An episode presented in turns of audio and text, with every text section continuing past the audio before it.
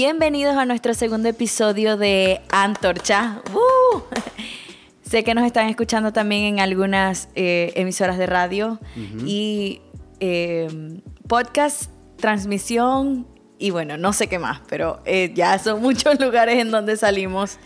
Y, bueno, ahora en YouTube, en nuestro segundo episodio, estamos grabando video para YouTube.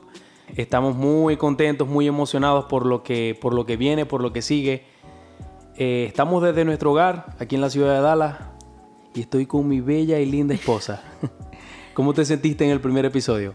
Mm, estaba un poquito nerviosa. Fue difícil romper el hielo, pero se logró. Como ahora, creo que todavía estamos un poquito nerviosos. Pero bueno, se trata de seguir, se trata de, ponerle ánimo y de poder eh, compartir, de poder seguir haciendo lo que nos gusta hacer, que es hablarle a muchas personas o a nuestros amigos, a nuestros conocidos acerca del Evangelio. Y de eso trata este episodio, este segundo episodio. Vamos a seguir hablando de lo que nos toca. Venimos desde hace un par de semanas hablando acerca de, esto mismo, del Evangelio, en nuestra célula, en nuestro círculo de amistades. Y es un tema que estamos poniéndole mucho interés en este tiempo, porque yo creo que necesitamos aprender del Evangelio, tenemos que eh, conocer más de él, saber, profundizar, eh, entender en todo momento qué es lo que nos presta el Evangelio, qué encontramos ahí, de qué manera podemos seguir creciendo, qué es lo que quiere Jesús que nosotros hagamos. Y creo que de eso se trata. Eh, vamos a compartir en este episodio acerca del Evangelio genuino. Mi amor, qué privilegio es, te estaba diciendo hace rato. Estábamos hablando precisamente de esto antes de comenzar. Y recuerdo que hace ya, nos conocemos hace 12 años, 13 años más o menos. Sí, sí. Te compartí junto a otros amigos acerca del Evangelio. Recuerdo que estabas muy arraigada a otra religión. Em, era bastante difícil poder, poder entrar a tu, a, tu, a tu idea de lo que era el Evangelio, la religión. ¿Cómo, cómo, cómo te sentías en ese tiempo? Siempre no te pregunté, pero sentías algún tipo de vacío, porque yo te veía muy bien. Eras una, una joven que estaba en los caminos, estabas estudiando, estabas muy bien con tu familia, asistías a la iglesia con frecuencia, a la iglesia católica. Eh, ¿Cómo te sentías en ese tiempo? Muy buena pregunta. Este, realmente estaba en una época de mi vida así como que sentir un vacío dentro de mi corazón Creo que no, pero a pesar de que era, yo era, pues me caracterizaba por ser una niña muy buen portada, buenas notas, eh, la mejor y destacada del colegio. Siempre tenía temor porque crecí, eh, no solo crecí en, una iglesia católica, sino que eh, crecí en un colegio católico. Y, y practicabas el catolicismo. Sí. O sea, no era algo como que como muchos suelen hacerlo, que no, porque mi familia es católica y yo soy católico. Pero no, era algo que de verdad tú practicabas, ibas a las iglesias, participabas en los, los distintos eventos que hacían. Exactamente. Pero eh, siempre pensaba que era algo extraño, o sea, nunca había a Dios como, como, como un amigo, como algo tan cercano, como algo tan real. De hecho, ir a la iglesia los domingos era fastidioso, no era como que, wow, quiero ir a la iglesia. Era más como un checklist. Es como que, ok, tengo que ir, ya cumplí con. Y sentía que tenía que haber algo más, que era algo raro, porque yo quería estar cerca de Dios, porque yo no quería ser igual a los demás. Em, bueno, vivir la juventud como todo el mundo la vivía, yo quería ser diferente, pero no sabía cómo porque al mismo tiempo sentía que no era un Dios tan real. Era como estaba lejos.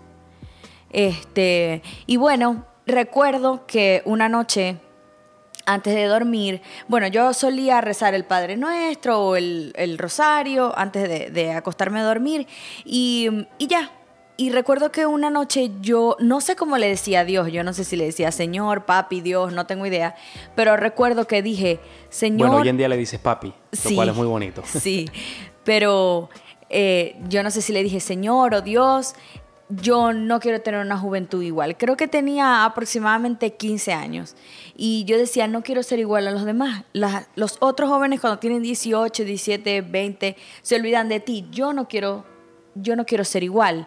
Yo no me quiero olvidar de ti. Y inmediatamente uno o dos días después alguien por las redes sociales, que en ese momento se usaba Hi-Fi o WhatsApp Messenger, no, WhatsApp Messenger, no, Messenger, Messenger, se me cayó la cédula.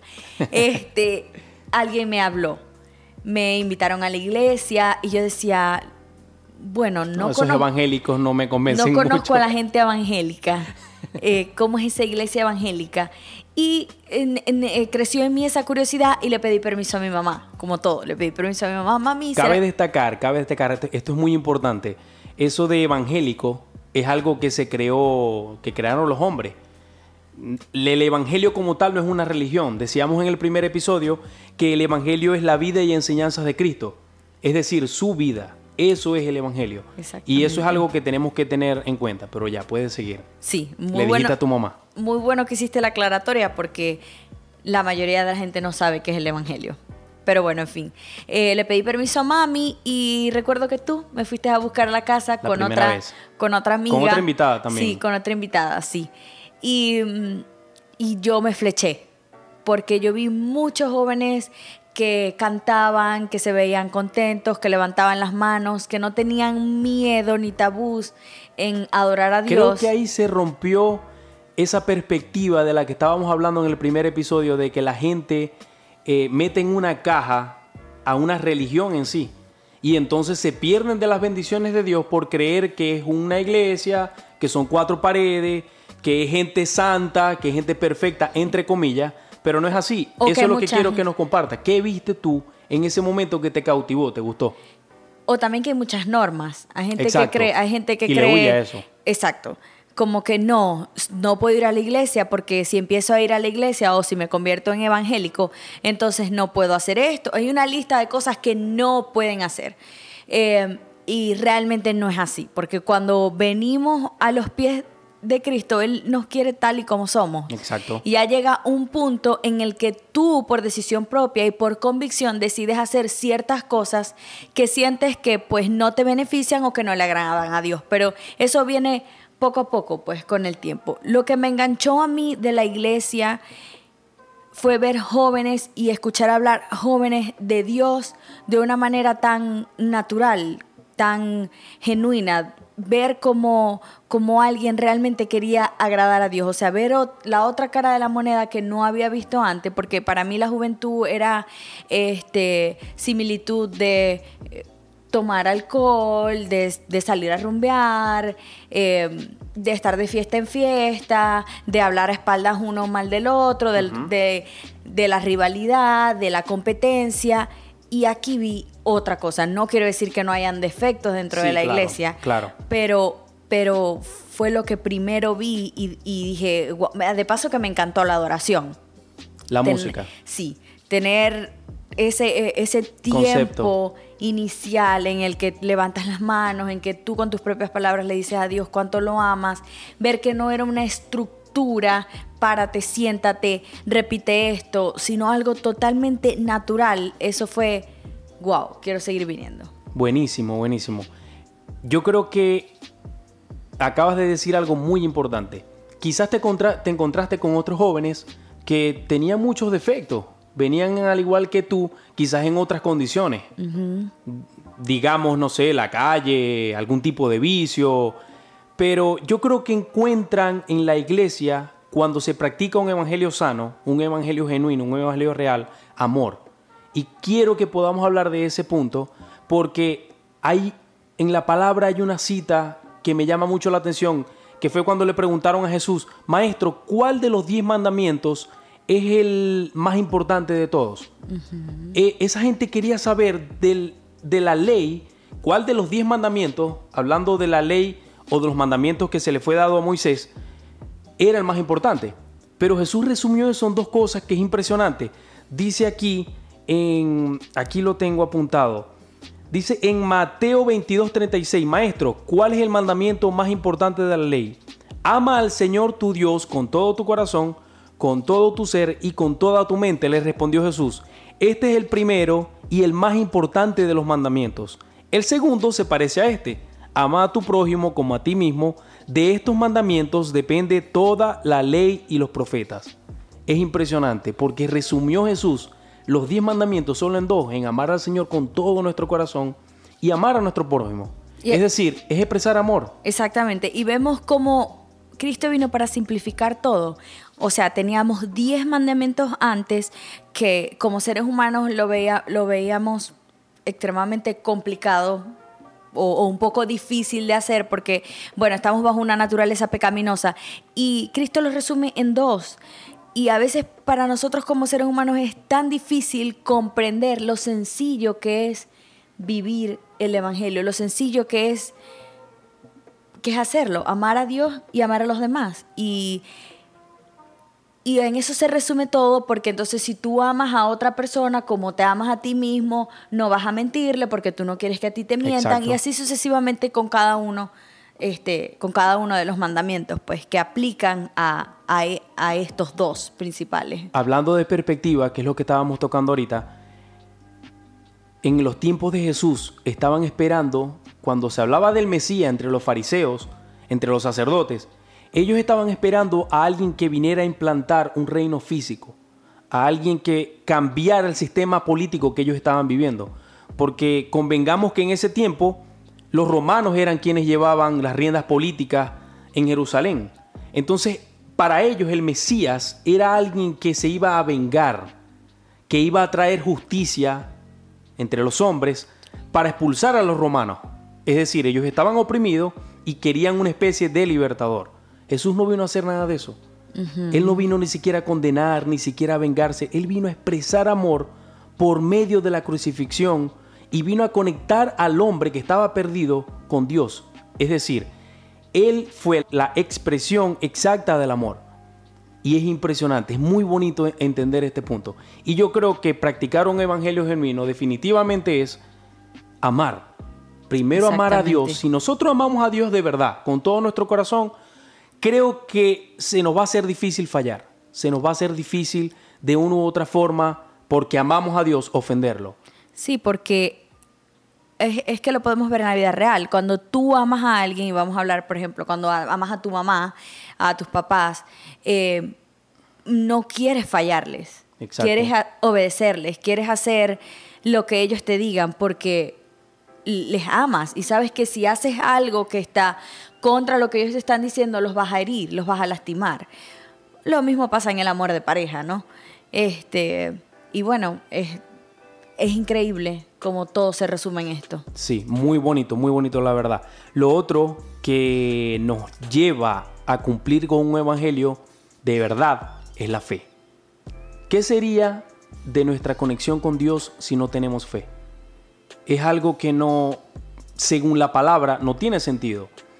Hace tiempo, cuando estaba más o menos en esa etapa en la que nos conocimos, se veía mucho ese contacto entre amigos y estábamos en un tiempo muy especial en los jóvenes en la iglesia. Y recuerdo una vez que estábamos jugando algún partido de fútbol por ahí y le estaba comentando de Dios a algunos amigos. Entonces ellos me decían, pero ¿por qué tú crees en la Biblia si eso lo escribieron hombres? Pero entonces, volviendo a esa gente que no quiere aceptar el Evangelio, definitivamente la forma en la que podemos alcanzar a Dios es creyendo en Él. Si no tenemos fe, se nos va a hacer difícil, se nos va a hacer imposible. ¿Por qué yo creo en la Biblia aunque la escribieron los hombres? Primero porque fue inspirada por el Espíritu Santo al corazón de los hombres que la escribieron. Y segundo, por la fe que yo he tenido, he podido experimentar las cosas grandes de Dios. Y eso es lo que, no, lo que nos acerca, eso es lo que nos compenetra con el Señor, saber que, que Él es real, ¿Y cómo, cómo sabemos que es real? Cuando nosotros abrimos nuestro corazón, creemos en Él y empezamos a vivir por fe. Exactamente. Y volviendo a, mi experiencia, como te decía, fui la primera vez a la iglesia, me enganché, pero bueno, ya después de eso, em, mi mamá me prohibió ir. Eh, ella no quería que fuera más a la iglesia de los evangélicos. Eso fue como por un año y medio, una lucha. Em, y yo nunca le contradecí, nunca le dije, nunca me rebelé, yo la honré en todo momento, aunque no sabía que de esa manera la estaba honrando, pero ahora me puedo, me puedo dar cuenta que sí, porque la estaba honrando por el hecho de que la estaba obedeciendo, a pesar de que ir a la iglesia no era nada malo, ¿no? Em, y desde el momento en el que, en el que, bueno, fui la primera vez y tenía ese deseo como de cambiar de iglesia, vamos a decirlo así, tenía muchísimas otras dudas porque eh, venía arraigada con otros y crecí con otras creencias, ideologías y otros valores que realmente no, el día de hoy no me arrepiento porque puedo eh, relacionarme con muchas otras personas que están en, eh, en, la situación en la que yo estaba antes.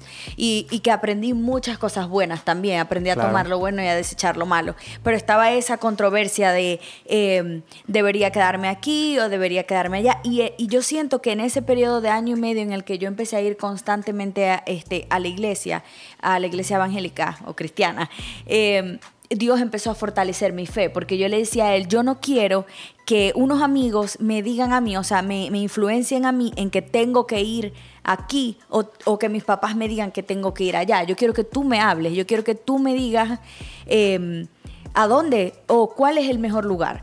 Y mm, dije, bueno, voy a, a olvidarme de las opiniones y en lo que me voy a enfocar es en leer la Biblia. Yo nunca había leído la Biblia. Bueno, estudiaba en una iglesia católica y a veces nos teníamos, veíamos una, materia que se llamaba religión. Por supuesto, este, pues teníamos que buscar ciertos versículos, pero nunca había leído la Biblia por mi propia cuenta porque quisiera aprender. Y recuerdo que te preguntaba a ti, le preguntaba a Javier también cuál era el versículo bíblico que me tocaba leer. Ya después que ustedes me soltaron, bueno, era por mi propia cuenta. Y sin saberlo hice un devocional. No sabía, no tenía idea de que era un devocional, pero tomé un cuaderno y empecé este, a escribir lo que aprendía. Eh, fue increíble. Dios me habló. Eh, ese es el momento en el que tú dices, hey, porque hay mucha gente que dice, ¿cómo Dios te habla? Dios te habla cuando tú lees su palabra, Él te habla. Y la palabra dice que, que mm, la fe viene por el, escuchar, por el oír y por el oír la palabra de Dios. Entonces eso fue un, un año en el que mi fe se fortaleció, no solamente orando y hablando con Él, sino leyendo la palabra. Y fue donde sentí más convicción en mi corazón de en el, en el lugar donde, donde sentía que debía estar. Qué bonito, qué bonito eso. Entonces, dos aspectos fundamentales e importantes para mantener un evangelio real y genuino, expresar amor y vivir por fe. Son dos cosas fundamentales en las que tenemos que meditar todos los días. Todos los días saber que necesitamos primero recibir, recibir el amor del Padre. Segundo, expresar amor a otras personas. Y segundo, no dejar que nada debilite nuestra fe, que es la base en la que nosotros permitimos a Dios que Él se manifieste en nuestras vidas. Jesús está esperando que todos nosotros podamos profundizar el Evangelio, profundizar su vida, profundizar lo que Él desea que nosotros podamos eh, aprender y entender para que podamos desarrollarnos como verdaderos hijos de Dios. Esto fue todo lo que queríamos compartir. Muchísimas gracias por unirse a este segundo episodio es una bendición. Les pedimos que nos apoyen, que compartan este contenido. Vamos con todo, así que no sé, mi amor, si quieres despedirte. Eh, bueno, no, estén atentos porque viene más. Viene más. Muchísimas gracias, chao.